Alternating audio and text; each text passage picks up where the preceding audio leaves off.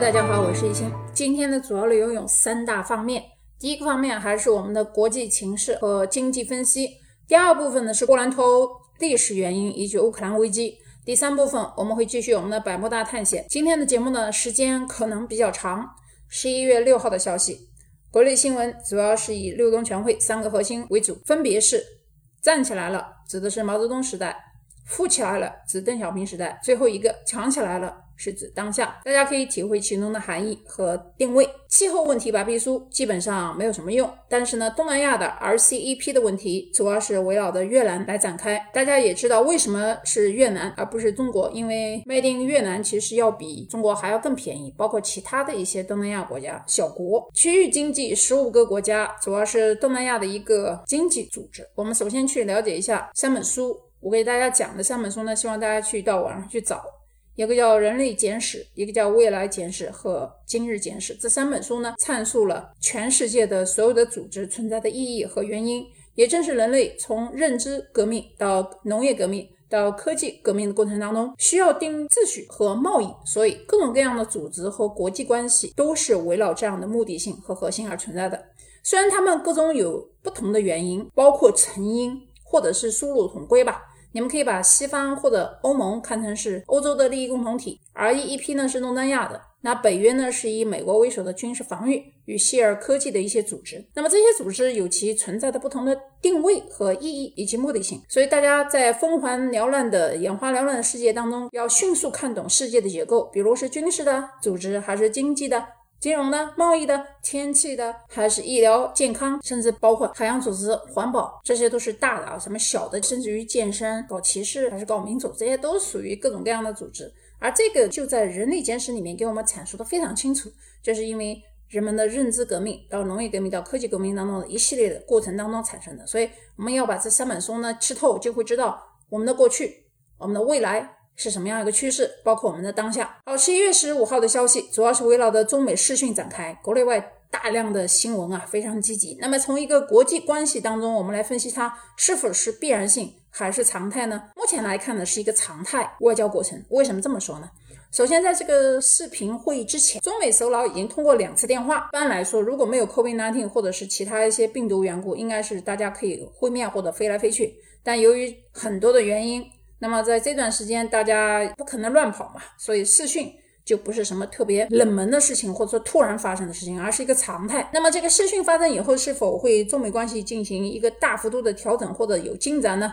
那也未必，但是我们会按照流程来进行沟通，所以一定程度上，美方还会在继续关税问题上讨论降低或者是提高，而且是双方的，不仅仅是美方对中方，中方对美方也是一样。另外一方面肯定是让中方多采购美国的产品，而这些议题其实不开会也一样会继续进行，所以大家不要太过于激动。而明年的人员大动，一般来说是七上八下原则，我就点到为止。而关于碳排放问题都不是重点，因为之前我们已经讲过碳排放的一些问题，包括会议啊。开会呀、参加啊等等，只不过这些污染的问，同样也是需要全球、全世界的组织来一起搞，大家一起搞，大家所有的国家一起参加才行啊，否则。光靠几个国家解决碳排放问题也成不了大器，所以还是回到我们刚才那个问题，就是你看懂了人类历史，包括这些组织的产生原因，那么所有的这些大会，各种什么你都叫不出名字的各级组织，从军事到民事都是一样啊。对于碳排放问题，其实最重要的还是对于早期购买股票的人，或者关心能源问题的公司或者个人，嗅觉敏感的人早就做了安排了。只不过这些新闻会在每月一次，为什么呢？来月经嘛。最近最紧张的关系还是俄罗斯陈兵二十万在乌克兰附近这么一件事儿。那么会不会打起来呢？不一定。为什么呢？反正他们之间的矛盾历史以来很长久，放个兵在那儿也很正常。而且俄罗斯经常干这种事儿。而作为白俄，那是俄罗斯的傀儡。那为什么波兰和乌克兰的关系如此复杂？一会儿我们就会进行这个讨论和对话当中。我录制这一段对话节目其实是在一个月之前，因为啊，我要跟大家讲啊，在美国不像在中国，你叫个张三。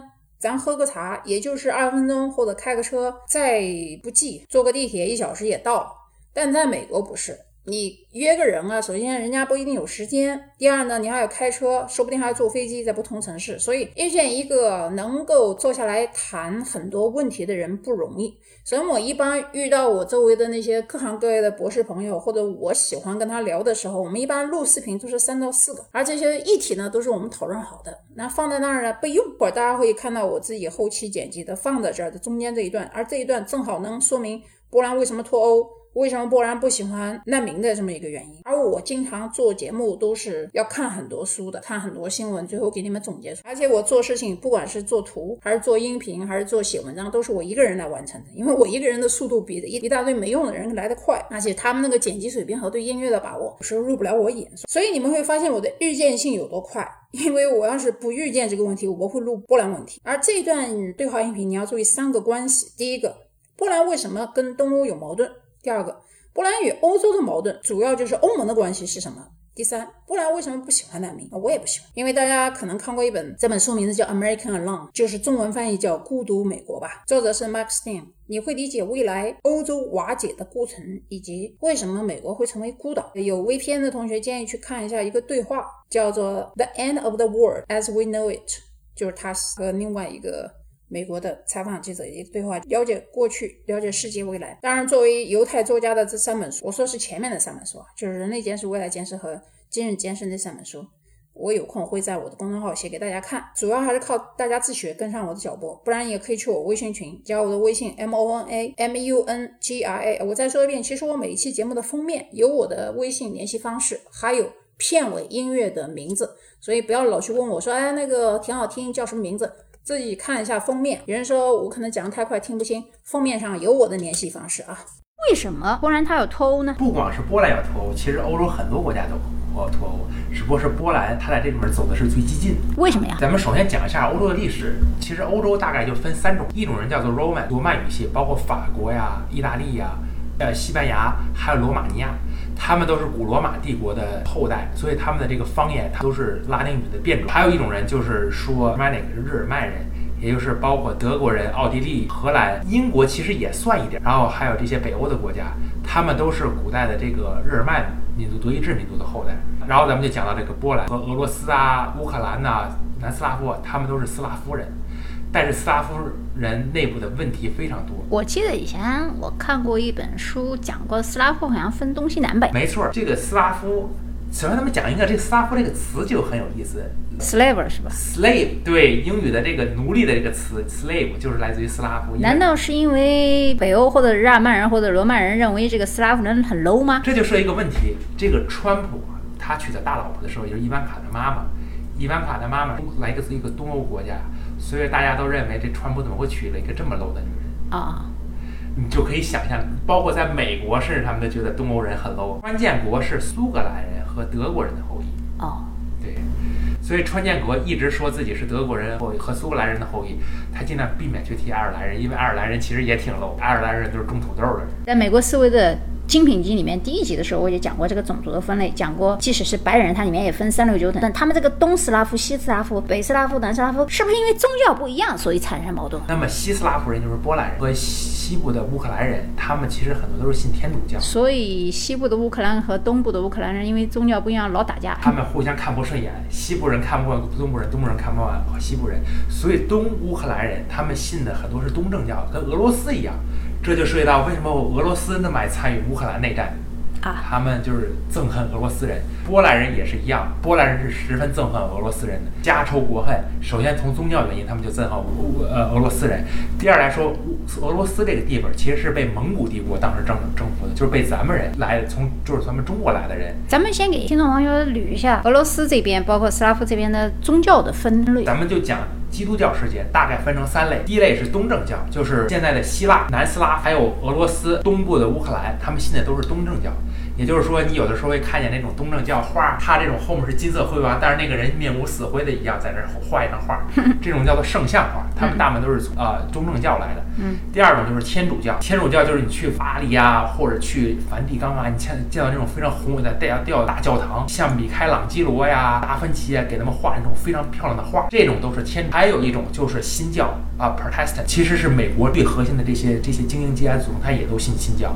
他们主要的就是说，像荷。兰呐、德国呀，新教徒非常崇尚于赚钱，这个就是区分于他们其他一个特点。那你要跟大家讲一下，他们为什么要塑一个圣母像啊？在基督之间为什么要搞一个教堂啊？把这个历史的原因给他们讲一下，可能会分得很更清楚一点。啊，天主教和新教之间最大的区别在于哪儿？天主教是认为你要接近上帝，你是需要有媒介，这个媒介是谁？就是他的教，他代表人物就是他们的教。后来呢，新教认为这个天主教这些这一套都是都是腐败，可以直接去去接近上帝。这涉及到一个当时一个叫宗教改革的一个问题。天主教当时为了建，就是大家有机会去梵蒂冈看梵蒂冈，去见梵蒂冈大教堂，非常漂亮，他们花了很多钱。这时候天主教当时想出了一个损招，就是说你只要有钱，你掏钱，我就可以帮你贿赂上帝，你就直接可以升天堂。哦，这个时候呢，德国的一个教师叫马马丁路德，叫 Martin Luther，就是美国非常有名的一个叫 Martin Luther King 博士，就是讲民权，他其实就是抄马丁路德的名字。他认为你们整个这套都是在假的，因为你们在贿赂上帝，其实你们就是一群腐败的人。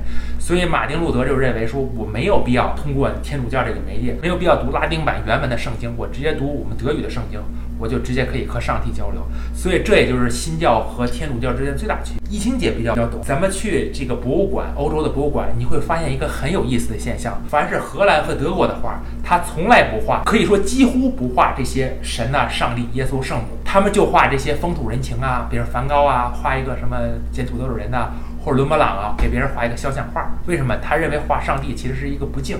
这都是腐败的，反而是天主教国家，去去卢浮宫啊，呃，梵蒂冈博物馆，你会看到这个米开朗基罗画的这种非常宏伟的画。天顶画，因为他们那个时候教派的权威太大，对，除了养他们之外，还有宫廷画师之外，他们也要为他们歌功颂德，所以不得不画这么多。这个就是背后的权力。他把这个教堂画的金碧辉煌，这个教堂谁在住啊？当然是这些宗教人员啊。教皇住在这这个里面有一个特殊人，就是鲁本斯。鲁本斯其实虽然他上面写的是德语，但是他实际上是荷兰人。但是他呢讨厌荷兰，所以你看荷兰他画派里面都是画普通人啊、正常人啊、贵族啊或者是老百姓。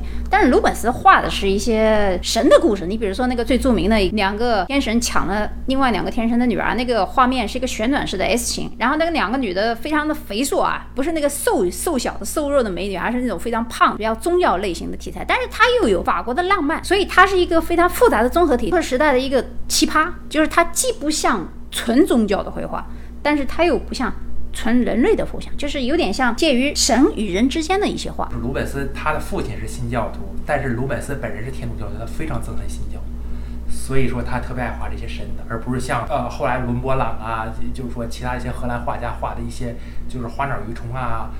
人们生活比较，波兰和这个西乌克兰，他们都是天主教国家，所以他们和鲁本斯和这些的米开朗基罗，他们的意识形态是一样的。俄罗斯这个东乌克兰国地区呢，他们都是东正教，所以他家仇国恨从这个宗教本身的冲突，再加上俄罗斯，呃，就是前苏联呢，在二战的时间做了一些不太好的事儿，叫卡廷惨案。大家有机会可以去 去，就是说百度一下什么叫卡廷惨案。所以他非常憎恨这个。但是反过来说，他为什么会要脱离欧盟？咱们先讲一下这个欧盟产生的两个原因。一个原因当然是像像易易清姐说的一样，是因为欧洲的历史地位。它不断在下降。你像一一次世界大战、二次世界大战，欧洲都是主战场，都是世界的中心。但是现在似乎从美苏争霸开始，冷战开始，欧洲队的地位就没有变得这么重要。就现在，你看中中美之间的这些大国博弈。然后第二来说，就是咱们刚才讲的宗教战争，德国和法国一次世界大战、二次世界大战全是德国、法国之间的一个一个战争是爆发点，再加上的德国去侵略俄罗斯，它其实都是有这个宗教的原因在背后。所以它为了弥补、去弥平它在宗宗教上的这个问题，它创立了欧盟。欧盟的核心国家就是两个，一个是德国，一个是法国。德国那么就是新教国家的这个代表，法国就是他天主教国家代表。所以欧盟创立的这么一个共同体，它是为了弥合这么一个。一个缺陷，那个波兰要脱离欧盟。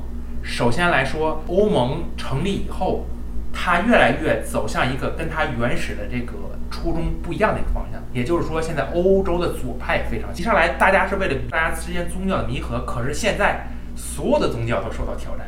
你不管是新教还是天主教，它的下降，它的信仰人数都不断在下降。因为那搞了那么多中东人的难民在那儿。没错，还有很多人他是这种非信仰，包括这种信仰那种就是说很很强的这种，就是咱们讲的圣。据说那比利时一半人都是穆罕默德。现在比利时的一半新人叫穆罕默德。那民主国家一选举，那还是比利时吗？对呀，比利时这国家还会名字还会存在，但是比利时是不是还是以前的这种文化上的，那大家就说不清楚了。以后，而波兰其实更加支持欧洲的右派，没错，他更支持欧洲原本的基督教传统，且他也认为欧盟的初成立初衷应该是这样。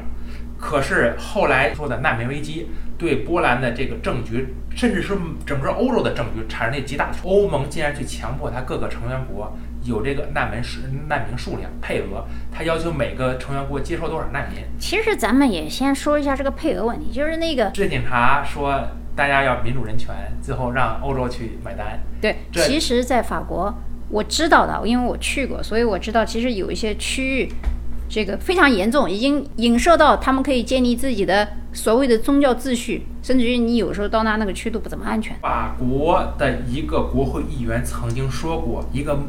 S M L 当法国总统并不是一件不可想象的事。我看比利时就很快，比利时很快的。其实英国为什么脱欧，也跟波兰现在脱欧是一样的原因，因为它没有办法阻挡一个激进的政治化的一个欧盟。也就是欧盟一下来是为了让大家互相协调，但是现在欧盟作为一个整体，不断的去要求它的成员国去做很多事儿，而且这种事儿都是极右派的一些言论，比如说接收。难民。这些特殊人群，比如说这些照顾，尤其是一些就是说，比如在堕胎问题上，那么波兰是一个非常强的天主教国家，天主教国家是急切的反对堕胎的，而欧盟对波兰有个极大的批评，那波兰说大家大大不了大家一起散，各玩各的，所以这也是为什么东欧现在是波兰、匈牙利、捷克、斯洛伐克，他在这方面都是非常激进的，他对于欧盟的批评越来越强，反而他又和美国建国同学连在一起。瑞士在不在欧盟？现在，瑞士就很聪明。瑞士为什么有这个问题呢？因为瑞士不是欧盟，瑞士是永久中立国，所以它不参与任何事儿。第二来说，瑞士也没有必要去接受啊各种配额吧。而瑞士也正好分成三个不同的语种区：法语区，也就是咱们现在日内瓦地区；德语区，苏黎世地区；还有一部分是意大利区。哎，你说那日内瓦造瑞士表？我当时在去日内瓦交流。然后我问了一个当地人，为什么你们日内瓦造吉尼瓦就是造表造这么好？大程度上是因为当时法国内部的冲突，这些所有会造表的工，当时巴黎是造世界造表的中心。然后，因为他法国内部的冲突，不管是他宗教冲突，还是后来的革命冲突，这些大量的表匠从巴黎逃到了日内瓦。所以又是因为学徒制，所以这些家族传承一代一代，甚至于有很多精密的仪器也是手工造的，所以反而造就了日内瓦的那边手表业的精密仪器的发达程度。是的，所以这也就紧扣咱们上期讲的传承制，这种家族的传承和这种技艺的传承，还有教育的传承。嗯，所以瑞士也能中立，也是因为。全民皆兵啊，他要没这个实力，他也不能中立啊。当时二战的时候，希特勒啊，S.T.L 非常想攻击瑞士，因为很多人把钱存在了瑞士银行，但是 S.T.L 到最后都没有下定决心去打瑞士，没有这个百分之百的确胜的信心。对他不敢去惹这个带刺的刺猬。那现在你看啊，瑞士不在，英国不在，波兰如果闹独立，然后其实越来越多的国家要分离。以前的时候，大家觉得说欧盟还可以 cover 一些希腊债务问题，但其实希腊人并不感欧盟啊。希腊人非常不喜欢欧盟。我见过的，我认识很多希腊人，包括我的同学、同事，他们对欧盟的憎恨甚至超过波兰，因为他们认为希腊为什么经济搞到现在这样？在希腊，我可以给大家讲一下，他们工作工作十二个小时，结果赚的薪水非常微薄，就是比咱们国内甚至都。都要低一点儿，但是你要考虑他们的物价生活水平。他为什么？因为他们的经济全部都被德国的一些大的资本财团控制，所以他们国家什么现在也搞不起来。这也是为什么希腊对于欧盟的一种憎恨。当然，这也是他自己的说法，也有其他的一些原因，就是比如说他们可能这种太懒惰啊。所以咱们今天看起来是聊欧洲的宗教、波兰脱欧的问题，实际上我们是想说整个欧洲将来。会越来越弱，美国也在削弱。如果想投资欧洲，或者是想干什么的时候，就一定要有专门的人来帮你去看哪个是机会，哪个是坑。我想说的是，欧洲虽然越来越弱，但是这就是个机会，又是个危机。为什么？因为在它越来越弱的时候，它很多以前的优质资产，它以前绝对会不让不让别人知道，现在才会出售。反而，如果它越来越弱，如果你投资一个错误的啊产品或者错错误的啊技术。反而会越来越差，机遇和挑战并存嘛。好，听完上面的视频以后，我想告诉大家的是，这些中东难民其实想去的不是波兰，他们需要通过波兰到达德国。虽然德国总理默克尔已经下台，但是他是一个接受难民的政治倾向，但也有限。问题是德国已经深受其害了。那么为什么他要去做？这个议题比较复杂，今天我不能讲，因为我想讲。后面百慕大我所见到的一些特殊的物理现象和我认为文学现象。那么上回我们讲到第二天我们就遇到了风浪。我去百慕大的时候，去了之后我回来我还特地查了一下关于黑洞的说法，那些什么鬼怪、水怪都是无稽之谈。因为从狭义相对论到广义相对论之后，霍金是研究黑洞的专家。这个 black hole 黑洞其实在时空展示出的极大的引力，以至于所有的粒子甚至光这样的电磁辐射都不能逃逸这个区域。为什么呢？因为我们从万有引力说起，其实大家都明白，一个非常大的。质量的物体都会有吸引力，不仅仅是太阳单方面对地球有吸引，地球围绕着太阳转也是因为地球的质量没有太阳的质量大，包括月亮。围绕地球转也是一样，就是万有引力的说法。你就像我们人跳，就算你跳多高，反正你掉下来也会掉在地球上一样，因为地球地心它也有个吸引力，就是常常我们牛顿力学、经典力学里面讲到的 G。那初中同学可以去自学一下万有引力，包括牛顿经典力学三部曲。但是到了爱因斯坦的时候，他打破或者准确的说修正了经典力学一些理论，提出了时空扭曲的可能性，这些著名的相对论。最早在十八世纪的时候，约翰米歇尔和拉普拉斯。就曾经考虑过引力场强大到光线都无法逃逸这么一个问题，而目前我们所知道的任何航天器和物体还没有能够达到超越光速，所以就没有办法逃离黑洞，所以人就更不可能，因为。我们先不谈这个逃离的问题，任何人或者什么物体经过黑洞的时候，黑洞的巨大的引力场可能会把人撕成粒子，所以还没有说有穿越时空这一说法。小说和电影有这个演绎，但是基本上是文学的假设的一种可能性啊，就但是现实世界还没有实现。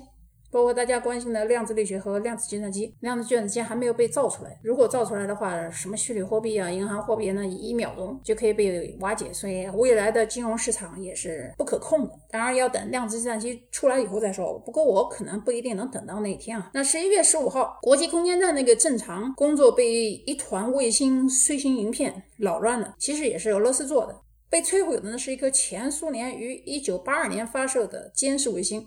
二点二吨重，在我们头顶上四百六十五公里周游。十一月十五号的时候呢，突然从雷达屏幕上消失了，取而代之呢是由一千五百块直径约十厘米长的碎片云在空中弥散。据可靠消息分析，这一个后果可能是接近碎片云的高速飞行的国际空间站碎片撞击，幸好没有发生危险，可能是造成太空污染，几个世纪都无法清除。从政治层面讲，俄罗斯此举显示出大国之间的新一轮太空军事竞赛又加速了。为什么大国之间要进行卫星竞赛？背后的原因。大家一定要去弄明白相对论以及光速以及逃逸速度这几个概念。如果你能理解什么叫逃逸速度，什么叫光速。你就不用看那些文学虚构作品，什么《流浪地球》了，因为地球目前造出来的人造卫星也许可以逃逸地球速度和太阳速度，但是地球本身是一个质量非常大的恒星，目前还不能逃离太阳系，呃，更不要说以飘到银河系或者其他星球。所以有些书你不用看，因为它理论就是错。第三题是另外一个假说，我们以后再谈。那既然如此，那些鬼怪之说，什么水下怪物啊、威尼斯水怪，这些都是属于骗钱的啊，就是文学小说。但是我也不知道为什么，就是在国外骗了一圈以后，到中国大陆也骗了不少人的这个眼泪。遇见风浪属于正常，但是晕船的感觉非常不舒服。如果用物理学来解释，就是比如说我们在一个火车上，我的速度应该火车一样快。注意啊，是观察者在另外一个角度在地面上看到一个匀速运动的火车里面，我在里面这样一个角度看的。但是如果在车厢里面的人，比如说我在车厢里面，其实我感觉不到我跟火车一样飞奔的速度是多少。地上垂直扔一个东西，它总是在落在原地上，而不是抛物线或者是拐弯。都知道地球引力计的缘故。由于这个水面就海平面啊，它又不过不平滑波嘛，而且又有阻力，又有角度，还有外来风力，还有引力，还有自身的引擎动力，所以船的受力非常复杂，人在里面。晃来晃去，脑袋疼。有时候适应能力好的呢，可能不会吐。晕车、晕船道理其实都差不多。那么这时候怎么办呢？一般船上记住，总服务台会有一些免费的晕船药给你，有的是贴的。有的是吃的。如果你不知道这层服务台在哪里，有几种方法可以查到。第一，打开电视查一下整个船的布局，一般都有什么救生衣、救生艇在哪。还有一个呢，就是你可以下载手机 APP，因为美国这个 APP 啊，跟这个商业公司做的非常先进。就是一般有一些游轮，它公司叫什么名，你就下载一个同样的。公司 A P P 就可以查到游轮游轮邮舱的具体服务了。其实还有一个方法，就是你也不用算，你大体上看一下啊，你知道这个船大概有十五到十六层，然后这个船有个地方什么地方最平稳呢？一定是船的核心位置，因为你要知道，我们水下可能还有一到两层、三层的样子，那么水上的十四层左右，最顶上。它可能是不平衡的，因为它可能不是一个完整的船舱，可能有游泳池啊，还有什么前舱后舱的顶啊，包括如果你透视学学得好的话，你把一个物体不管它是梯形还是长方形还是不规则形，你总是能在中间找到一个比较差不多的中心点，折射到四个角，就是对角线穿越的所有的对角线都要穿越的那个点，基本上就是中心点，而这个中心点就是船，基本上你感觉不到。特别颠簸，就是晕船人不好的话，你就去这个地方，而这个地方一定是服务台，而且服务台的周围的空间一定很大。但是我就注意到，可能就这个地方啊，给大部分人休息的，让人觉得晕船的效果没那么大。一般来说是在五六层。或者是六七层船舱的那个中心位置，那么最顶上一般是总统套房，总统套房在那个房间里面叫 Heaven，通常一个一万美金一个晚上，有阳台的叫 Balcony，没有阳台的叫 Basic，反正价格都不一样吧。Basic 的有的是不到一千吧，有阳台的两千多一点的也有。三千多的也有，因为要根据一个是楼层，第二个是高度，第三个是面积，还要分它是一个 family 的，就是家庭呢，还是 double 的，还是 single 来区分价格。所以通常在船上，你不要去问对方价格，你问他在几层楼，其实大家都知道，因为每一层楼，如果你们注意在我群里面发的这个游轮的照片，你会从外观上就知道带阳台的在哪个区域。一看就能看出来。如果你仔细观察的话，观察整个船体的时候，你也要注意每一个舱位、每一层它都有什么服务。因为每一个餐厅啊不一样。有的人早上虽然说到十四、十五层去吃那个免费的 buffet，一周都是免费的，但是你可能觉得那咖啡不好喝。那咖啡好不好？你去找星巴克的时候，你要知道它在哪个点啊，或者买一个马卡龙去吃一个小点心。但是上船之前，我建议你去购买一个食品的 package 券。这个食品 package 券可能只要三百美金，但是你可以吃七天六顿，每一顿你。可以在五星级的米其林餐厅里面吃，每一顿大概你都可以消费两百到三百，只要您吃得下，而且含小费。如果你忘记买了，那要命了，你可能吃一顿，在这个米其林餐厅里面，你可能小费加上一大堆花销，一顿就是三百美金。所以人家花了三百吃了一周，你花了三百吃了一顿，所以这是上游轮里面的一个策略。包括你下游轮去玩的地方，也提前最好买好。为什么呢？因为也不是说你下去不能买，你可以地接也可以买，但是你怕不怕？你又不知道当地语言，对吧？你又不知道是不是上了黑店，所以一般来说，在船舱里买好 cruise 的服务比较好，我觉得有安全性，而且。你也知道有几个人跟你在这一个 group 里面去玩，对吧？好吧，其实游轮和上岸以后的内容特别多，可能大家知识量啊，包括这个脑力运动可能太大了，可能说的有点头晕。我呢建议你们可以到群里面去提问，比如说你想听哪一个部分继续，我呢再把这个条理弄清晰一点，因为我本身我自己的思维跳跃就比较大啊，所以我怕大家可能觉得今天这个内容其实蛮多，也很难懂。所以呢，我们下期节目再见。